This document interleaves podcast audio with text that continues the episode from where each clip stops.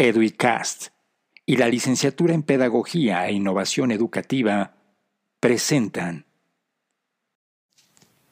Hola, soy Delfina Castillo y quiero compartir acerca de cómo es la celebración de Día de Muertos en México y en concreto me voy a centrar en el pueblo de la Candelaria en la Ciudad de México y con los chontales en Tabasco. Antes que nada, pues la UNESCO declaró en 2003 como una obra maestra del patrimonio oral e intangible de la humanidad la festividad indígena dedicada a los muertos. En esta festividad se hace visible la diversidad de expresiones culturales que se manifiestan en México respecto a la celebración del Día de Muertos, entendida como una herencia cultural de inagotables reelaboraciones simbólicas, que devienen de la cosmovisión de nuestras culturas ancestrales fundamentadas en el ciclo agrícola.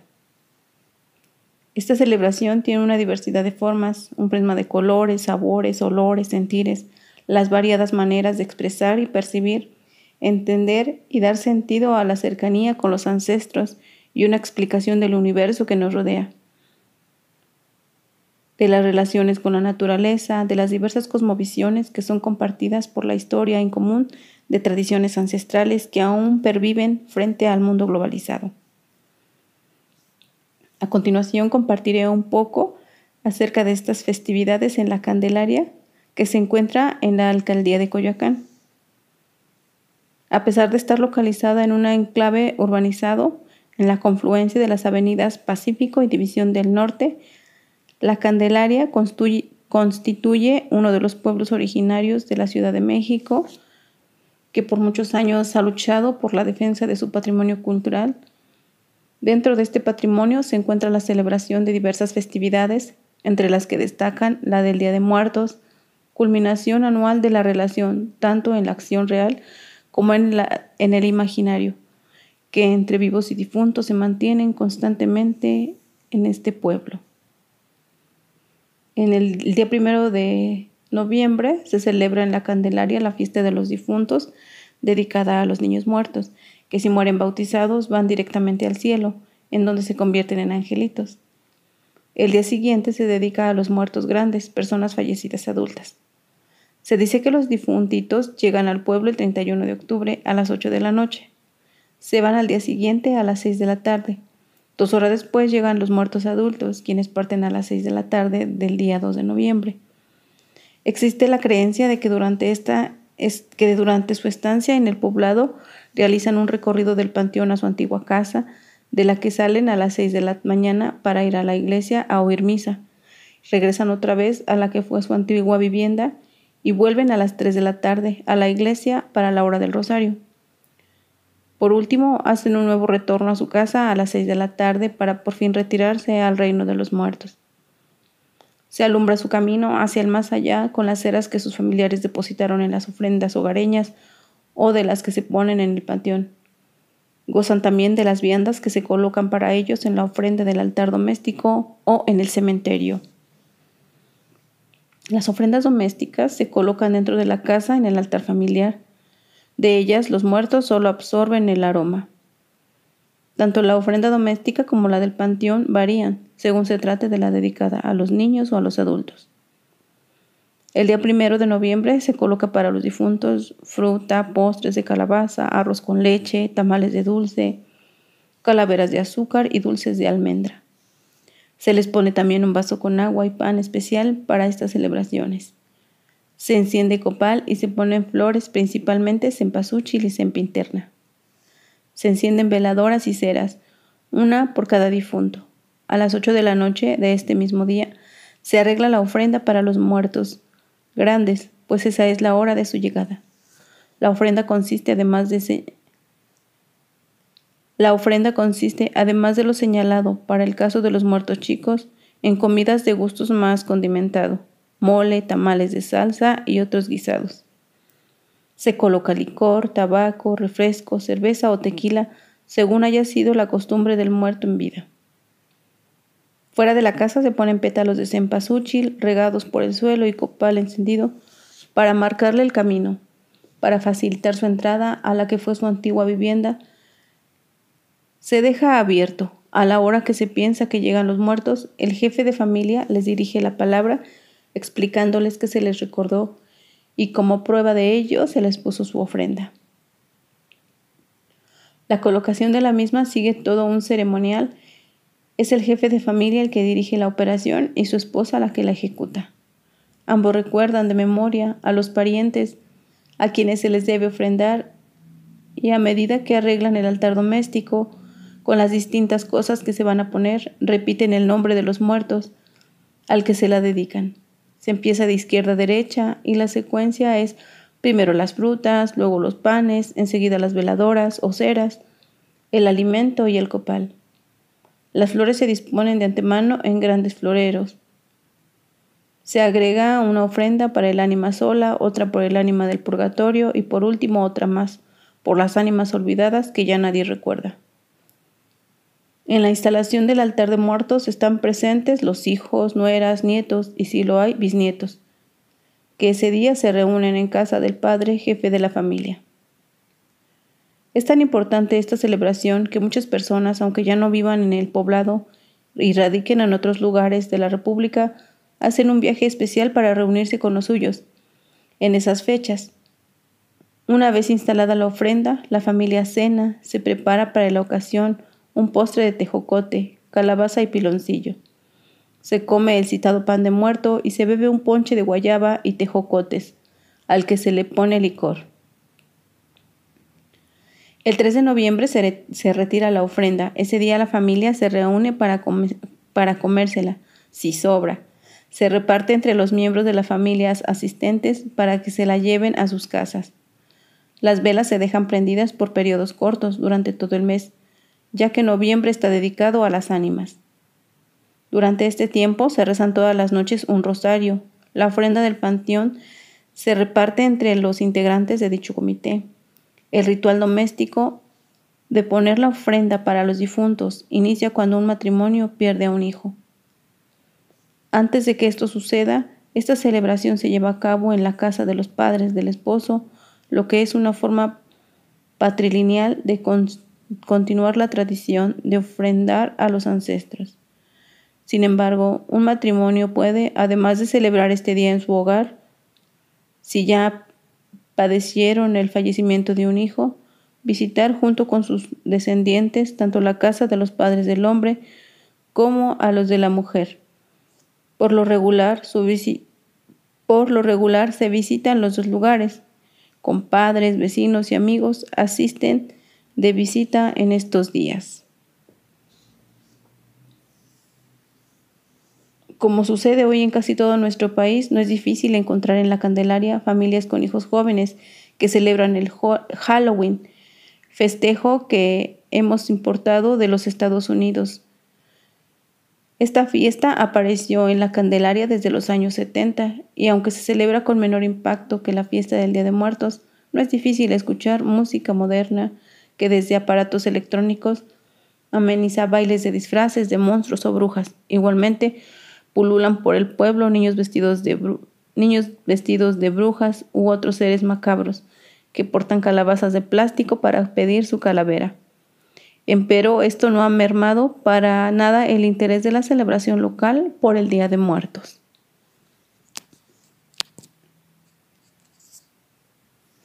A continuación compartiré con ustedes los chontales tabasqueños y la conmemoración de las ánimas. El sentido de la celebración del Día de Muertos varía según la perspectiva desde la cual se tenga contacto con ella. Para los pueblos de tradición mesoamericana que la viven como parte de su cultura, la conmemoración de las ánimas de los difuntos es un acto social y un culto religioso a los antepasados, mientras que para los habitantes de las ciudades y ocasionales visitantes de las comunidades tradicionales, las ofrendas de muertos son ante todo una recreación artística y una proeza de imaginación.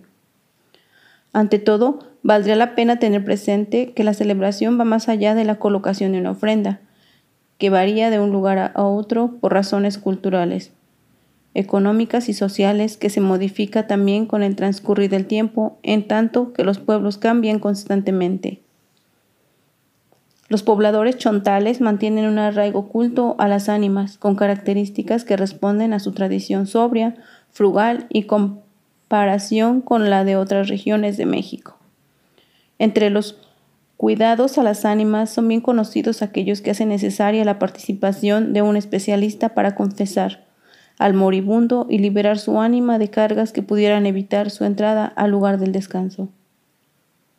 Liberada del cuerpo biológico, el ánima permanecerá con su familia durante ocho días, hasta que ella misma sea velada y conducida a la entrada del camino que la llevará a su nueva morada, desde donde, desde donde intercederá por los suyos. Más adelante retomará su antigua casa cada mes de noviembre.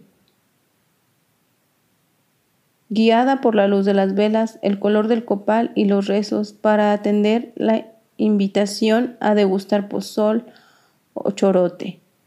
Con los cuidadores que los grupos parentales dispersen a sus ánimas, cada miembro de familia adquiere la certeza de que cuando llegue su turno de estar del otro lado, su sombra recibirá un trato igual por parte de sus parientes vivos durante los rituales de velación y recubrimiento de la visita anual.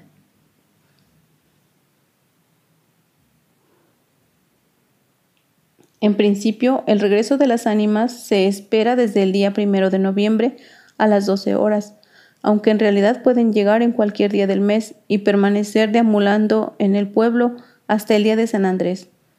Solo en las poblaciones urbanas se conmemora a los difuntos los días 1 y 2 de noviembre, con el consecuente encarecimiento de las flores y la aglomeración en los panteones, además de los consabidos concursos y exposiciones de ofrendas.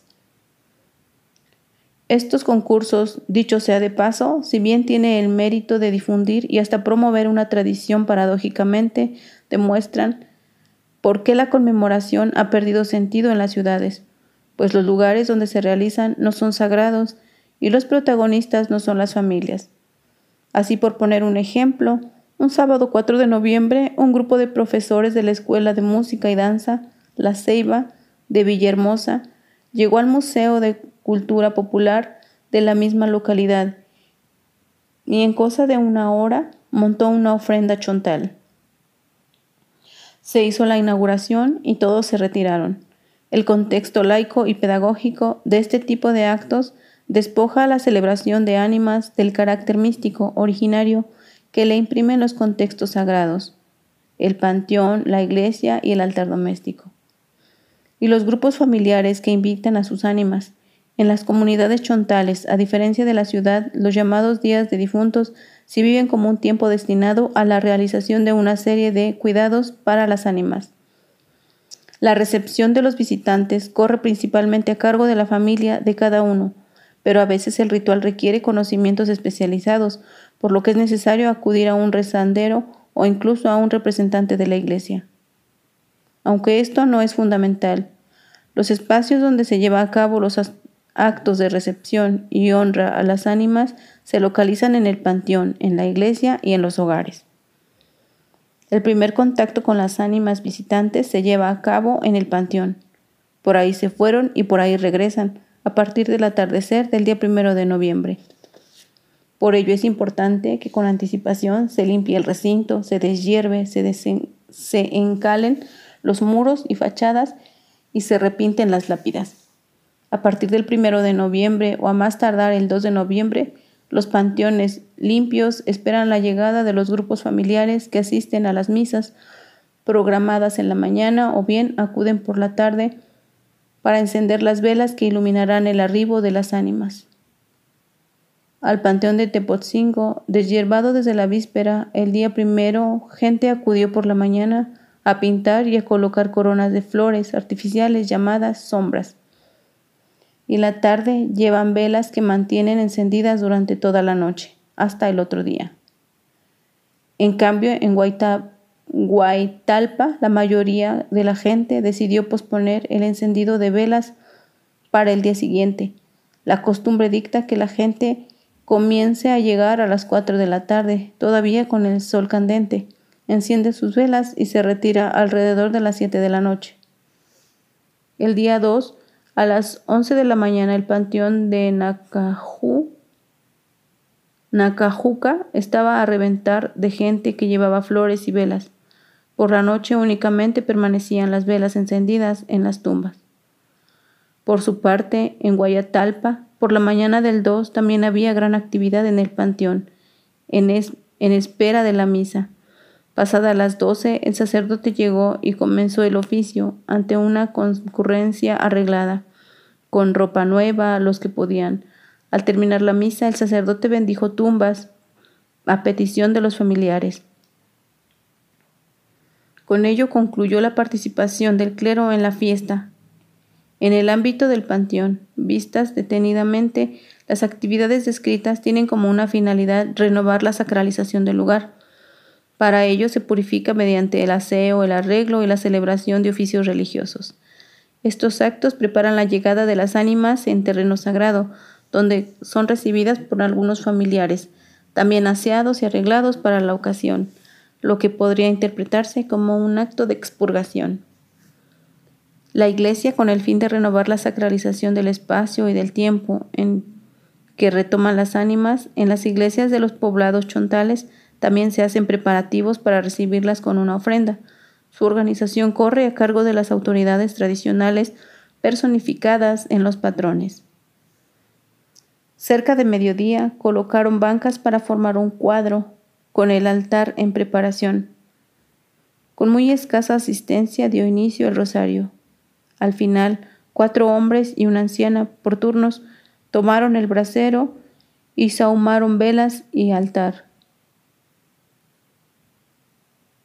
Luego se despidieron cada uno de mano. El altar se quedó tal cual, pues al día siguiente habría una ofrenda. A lo largo de la tarde, la noche y la mañana siguiente, la gente continúa llegando para encender sus velas y veladoras y, y sustituir las que ya se, y sustituir las que ya se han consumido. Al día siguiente, 2 de noviembre, en Guayatalpa, hay una participación más directa de la población en el ritual que se lleva a cabo en la iglesia. Antes del mediodía se hace otro rezo frente al mismo altar, que ahora incluye una imagen de San Andrés, y esta vez la ofrenda ostenta una variedad más amplia de regalos. La gente colabora con cosas como jícaras, con chorote y pozol, platos de dulce, veladoras, velas, flores, ramas de monte calvario, para adornar el altar y las coronas similares a las sombras, de flores naturales y artificiales. Un último rezo tiene lugar el día en que se retiran las ánimas, con las mismas características de lo ocurrido el primer día. En las casas. Luego de su tránsito por los panteones y las iglesias, las ánimas se dirigen a su casa a buscar la ofrenda que les tienen preparada sus familias, a diferencia de la recepción en los panteones, que debe efectuarse el 1 o el 2 de noviembre. La colocación de la ofrenda puede hacerse en cualquier día del mes, dedicada a los difuntos, dado que no se irán hasta el 30, día de San Andrés. Las preferencias y las posibilidades económicas determinan el mejor día para el ritual de tal manera que el efecto general se diluye a los ojos del visitante esporádico. Las fechas en que se es posible observar más altares son los días 1 y 2, cuando las ánimas llegan, y el 30 de noviembre, cuando se les despide y los pueblos vuelven a su normalidad. En el interior de los hogares se percibe a los visitantes con alimentos, aroma de copal, oraciones, luz y de velas. Para tal acontecimiento, las familias hacen todos los preparativos necesarios y pueden, en un momento dado, hacer ellas mismas el ritual del ofrecimiento. Con dicho acto, el espacio de las casas también renueva su carácter sagrado. Pero a diferencia del panteón y de la iglesia, sus habitantes pueden jugar el papel de intermediarios entre las ánimas y los demás familiares. No obstante, muchas veces es preferida la presencia de un especialista para que lo haga y con este fin mandan llamar un rezandero. En conclusión, en conclusión, se puede decir que tanto en la Candelaria, Coyoacán como los Chontales en Tabasco, ambos pueblos tienen sus raíces en sus tradiciones ancestrales mesoamericanas, fusionadas con el catolicismo, y defienden sus orígenes, una afectada por la urbanización y la otra por la profundización de significados por parte de los que viven en las zonas más pobladas. Esta información se tomó de Artes, Saberes de Vivencias Indígenas Americano. Sus editoras son Beatriz Carrera Maldonado y Sara Ruiz Romero. También se utilizó el cuaderno 16, Día de Muertos en México, antecedentes históricos de Conaculta. Muchas gracias.